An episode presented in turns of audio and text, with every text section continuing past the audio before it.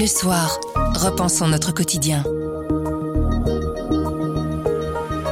Bonjour, vous écoutez À propos, le podcast d'actualité du journal Le Soir. Tous les jours, on vous propose des analyses, des explications et des décryptages. C'est notre oreille sur l'actualité.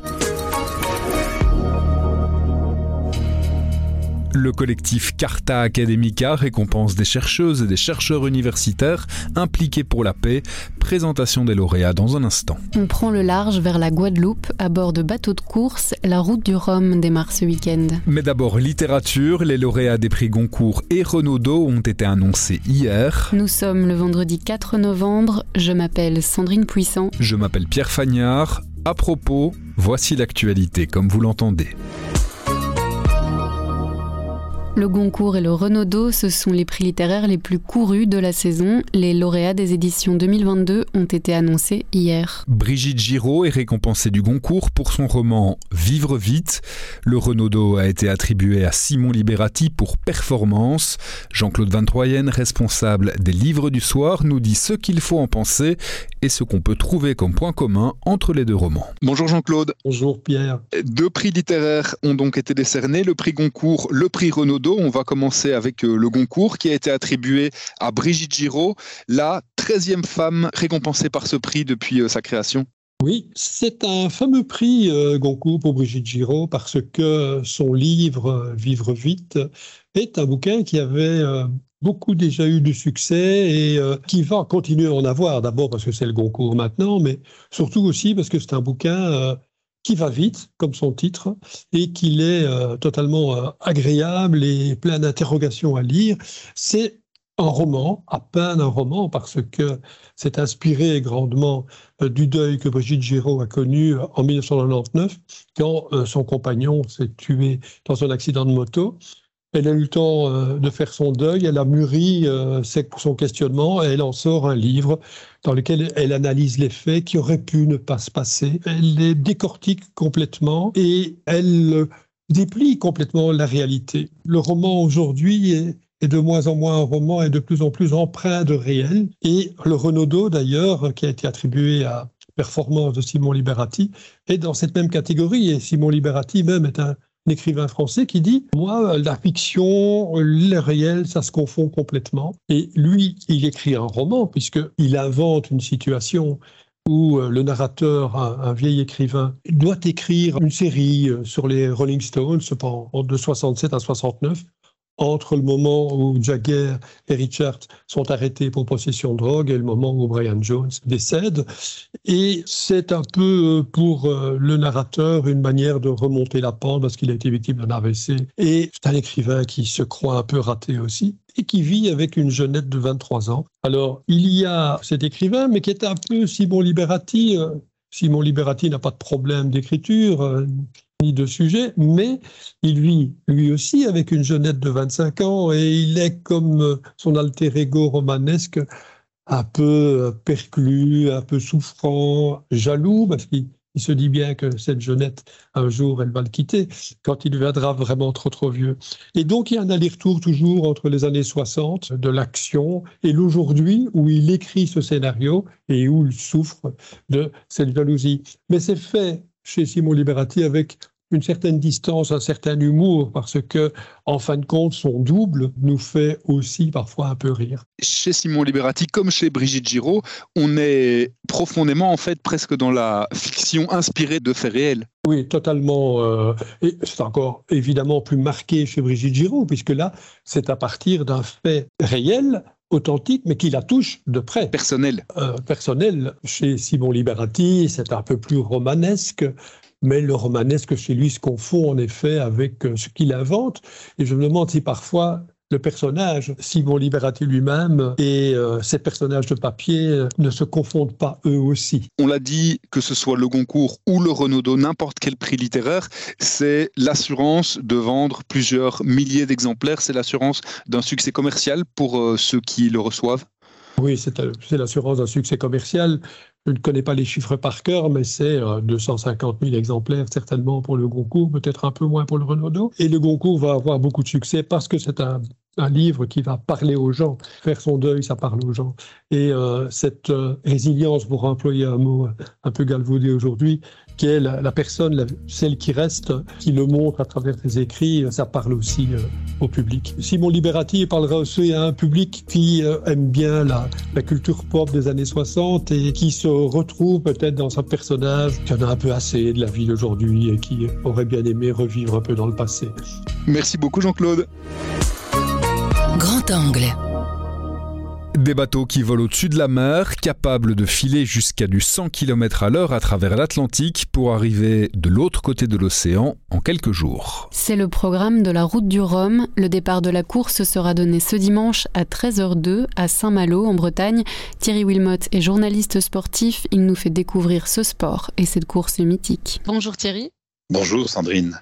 Pour commencer, en fait, c'est quoi la route du Rhum? Qu'est-ce qui fait la légende de cette course?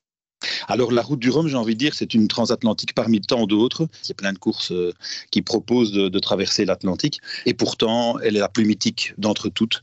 Tous ces navigateurs, celle-là, ils ne veulent la rater euh, sous aucun prétexte. Ils la considèrent comme les Jeux olympiques de la course au large. Il y a eu des, exploits sportifs, des drames, il y a eu des chavirages, il y a eu des abandons, il y a eu des drames. Il n'y a eu que des événements majeurs sur cette course et effectivement, euh, je pense que ça a constitué l'essentiel de sa légende. C'est une course qui est mythique aussi peut-être parce qu'elle est périlleuse pour les navigateurs oui, le péril, il est, lié au fait de la période à laquelle on part. Effectivement, partir au mois de novembre, c'est quelque chose qui n'est pas banal parce qu'on sait bien qu'à cette période-là de l'année, la mer est un peu plus féroce qu'en d'autres périodes.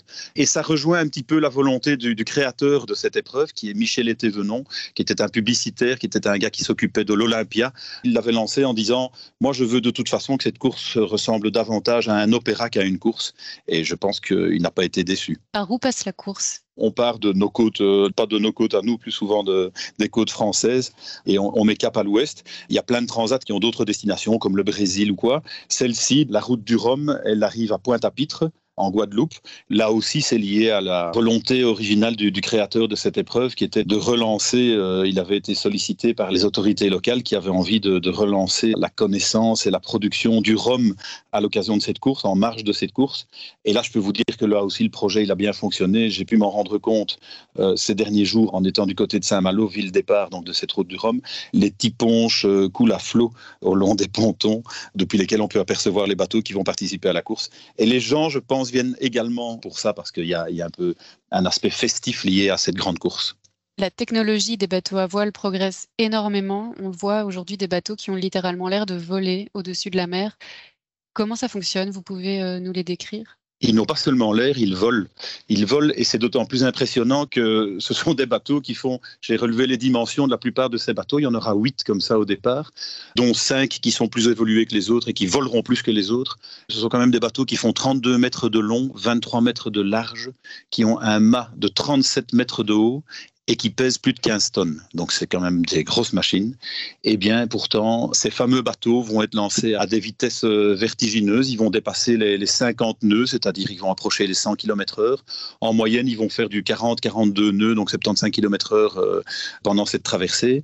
Si les conditions sont favorables, si les réglages sont parfaits, eh bien le bateau prend entre 1 et 4 mètres de hauteur par rapport à la surface de l'eau. Ça semble un peu magique. Comment c'est possible? Ce sont des ingénieurs euh, qui travaillent là-dessus euh, qui ont créé des bateaux euh, monstrueux, essentiellement avec des foils. Alors les foils, ce sont des, espèces d'appendices aérodynamiques qui sont gigantesques, qui se dressent sur les, les côtés de ces bateaux, entre le vent qui s'engouffre dans les voiles et le vent qui s'engouffre dans ces foils et qui passe sous le bateau. Ce sont ces fameux foils qui permettent effectivement de mettre ce bateau en, en lévitation. Vous avez rencontré l'un des navigateurs concurrents euh, de cette course, Charles Caudrelier. Il va skipper un de ces bateaux, justement le Gitana.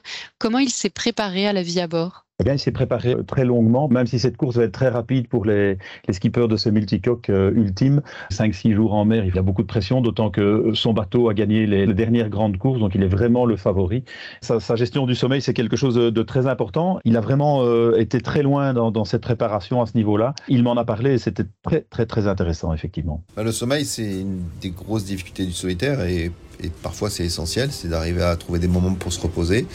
Euh, on en a peu. il faut, par contre, il faut dormir. Contrairement à ce que certains pensent, où on dort pas, c'est impossible de ne pas dormir. Euh, on devient fou et euh, le bateau, c'est quand même un sport où le, le, cerveau sert beaucoup. L'absence de sommeil bah, détruit tes capacités mentales, donc il faut travailler là-dessus.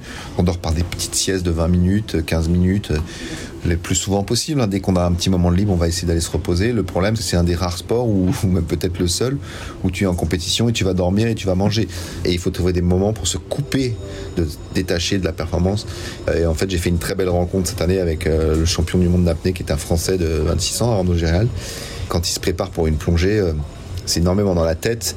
Et lui, son but, c'est de se détacher de tout ce qui peut le perturber extérieurement, de, se concentrer que sur lui-même, sur réduire sa consommation d'oxygène au maximum, d'étendre tous ses muscles, son corps. C'est presque un état de, somnolence dans lequel il se met. Et, c'est ce que j'avais, été très intéressant pour moi quand je l'ai rencontré, c'est d'arriver justement à me, à me couper de tout l'extérieur pour arriver à m'endormir très vite. J'ai aussi travaillé avec euh, un professeur François Duforest, qui est un spécialiste du sommeil, on a étudié mon sommeil, on a essayé de comprendre à quel moment je peux dormir le mieux, comment je dors, euh, est-ce que j'ai du mal à m'endormir, et vérifier aussi que mon sommeil n'avait pas de troubles. Qu'est-ce qu'il faut manger avant de dormir, qu'est-ce qu'il faut. Voilà. Donc c'est plein de détails qui font que je vais optimiser mon sommeil. Je vais manquer de quantité, donc il faut que la qualité soit optimum. J'ai aussi travaillé avec euh, des fabricants de matelas qui m'ont fait un matelas complètement adapté au bateau. Il est en sarcophage pour que je sois bien calé, parce que le problème d'un bateau, c'est que ça bouge. Donc, quand on est sur un matelas plat, euh, on n'arrive pas à s'endormir. Donc voilà, j'ai travaillé là-dessus, sur le confort. Euh. Ça paraît du luxe. Il y a quelques années, on ne s'embêtait pas avec ça, mais en fait, euh, c'est de l'ergonomie, c'est capital. Quand on entend parler, on se dit que c'est un sport solitaire, mais qu'il y a en fait de grosses, grosses équipes derrière. Je pense qu'il y a chez Gitana, à vue comme ça, certainement une bonne vingtaine de personnes. Ce bateau a été mis à l'eau en, 2017 et depuis lors, il n'a pas euh, arrêté d'évoluer. Euh, j'ai rencontré un des ingénieurs qui travaille là-dessus et il m'a dit qu'effectivement, c'était infini euh, les moments qu'il passait pour développer ce bateau. il y a aussi le nutritionniste, le préparateur sportif, la communication. Enfin, c'est toute une mini entreprise qui doit évidemment gérer une série de choses très variées. On a cette image de la voile comme un sport euh, de gens amoureux de la mer, de la nature, un sport écologique. C'est encore le cas à ce niveau-là de compétition? Oui, c'est le cas, mais parce que c'est effectivement l'image qu'on en a quand on voit partir ces bateaux au large, on se dira oh, c'est beau euh, euh, ce que le vent peut faire quand même, c'est magnifique. Mais il y a effectivement, il y a un petit peu une prise de conscience qui s'est faite un petit peu en marge de cette route du Rhum. Le point le plus sensible, c'est tous ces matériaux qui sont utilisés pour euh, pour fabriquer ces nouveaux bateaux. Et il y en a eu 36 qui ont été fabriqués rien que pour cette édition, 36 bateaux neufs. Rien que la création de ces bateaux a valu 9500 tonnes d'équivalent CO2, donc c'est énorme. On sait que ces bateaux sont donc fabriqués à base de matériaux comme de, la fibre de verre, fibre de carbone, des résines époxy, du kevlar, de l'aluminium, des matériaux qui ont une empreinte carbone très sévère. Quelle solution justement on peut trouver euh, pour la construction de ces bateaux? Alors on tâtonne, hein. on, est vraiment, on est vraiment au début. Certains navigateurs vont partir avec euh, des bateaux euh, faits en grande partie avec des matériaux de réemploi. Il y en a un qui part avec un bateau réalisé complètement en résine issu du recyclage de bouteilles en plastique. Et alors il y a peut-être le plus représentatif, c'est Roland Jourdain qui est un, navigateur euh, très connu.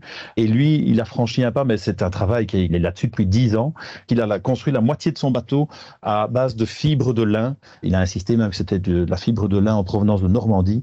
Il existe certainement des alternatives à tous ces produits. On sent qu'il y a une euh, volonté de casser un petit peu cette logique et cette envie de continuer à construire des bateaux. Euh, c'est toujours ce, plus haut, ce plus loin, ce plus vite. Euh, il faut un petit peu casser cette course au record et, et à la vitesse et à tout cela. Pour terminer, est-ce qu'il y a des Belges sur la ligne de départ? Oui, c'est pas mal parce que parce qu'on en a même carrément deux. Donc il y a 14 nations différentes qui seront au départ, mais les Français sont évidemment euh, majoritairement représentés. Il y en a 111 au départ sur les 138 navigateurs qui vont prendre part à cette route du Rhum.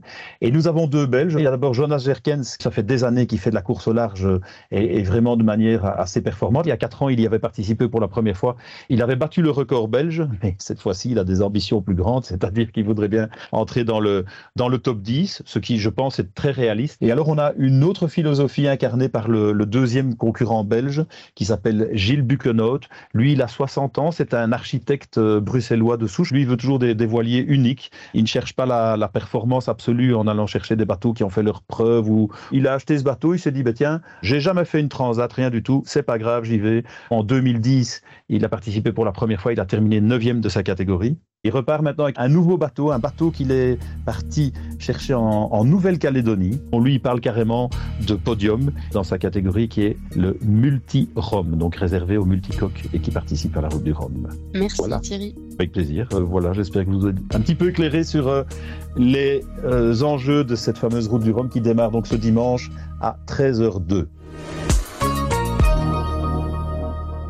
Depuis trois ans, le collectif Carta Academica, un collectif soutenu par le soir, décerne les académiques honoris causa, des prix pour récompenser des académiques qui ont consacré leur vie et leur travail à changer le monde. Cette année, le collectif d'intellectuels dont le soir publie une chronique hebdomadaire a choisi de mettre à l'honneur des femmes et des hommes impliqués dans la résolution de conflits. On a demandé quelques explications supplémentaires à Vincent Engel, professeur de littérature à l'UC Louvain et membre fondateur de Carta cette année, on a voulu récompenser des académiques un peu partout dans le monde, comme toujours, qui, par leurs travaux ou leur engagement, ont contribué à la résolution de, conflits. Alors ça peut être des conflits euh, militaires, ça peut être des conflits de société, comme par exemple les droits des peuples indigènes en Amérique latine ou au Canada, ou le conflit auquel l'humanité entière est confrontée, c'est-à-dire le, le défi climatique à travers le GIEC. Pourquoi mettre en avant ces universitaires impliqués dans la résolution de conflits, c'est euh, l'année que l'on vient de vivre et l'émergence de toujours un peu plus de conflits partout à travers le monde qui euh, vous a donné envie d'insister là-dessus Le fondement de, Carta Academica, c'est d'amener des académiques à sortir de leur tour d'ivoire, de leur strict champ de compétences pour s'engager dans le débat de société.